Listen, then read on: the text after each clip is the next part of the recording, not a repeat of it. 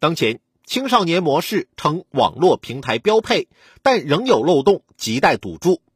一些平台设置的限制性措施不够硬核，一些人因此钻制度空子，恶意申请退款。与此同时，面对越来越多的未成年人申请退款，很多中小型主播因此欠下平台的债，需要很长一段时间依靠直播还债。青少年模式原本是为了堵住空子，殊不知却成了空子。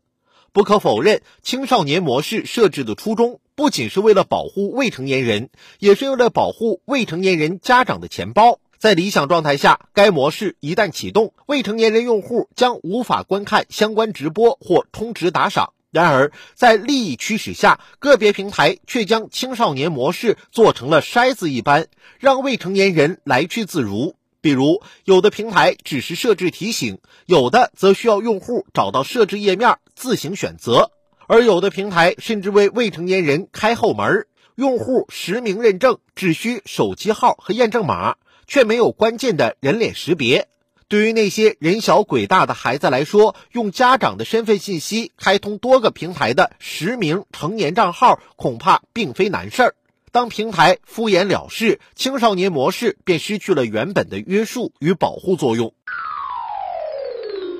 不过，这些平台的自作聪明，却可能变成自讨苦吃。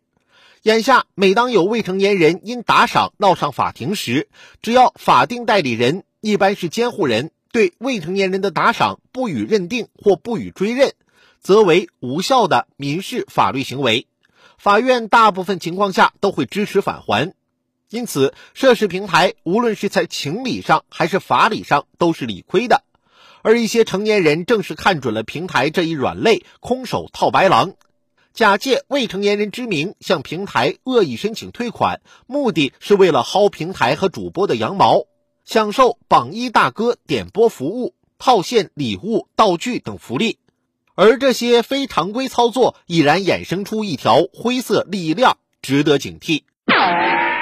种瓜得瓜，种豆得豆，个别平台被钻空子，恶意申请退款，问题就出在自己身上。正是自身的青少年模式形同虚设，才让他人乘虚而入。如果当初用心做好青少年模式，做到精准识别未成年人身份，如每笔打赏交易都需要进行人脸识别认证，少年不能假扮成年，成年无法假装少年，自然不会有熊孩子一掷千金，也不会有人敢恶意申请退款。这其实，在技术上并无太大难度，关键看平台如何选择。当然，有人对青少年模式动起了歪脑筋，就要让敢付出行动的人受到应有的惩罚，莫让好经念歪。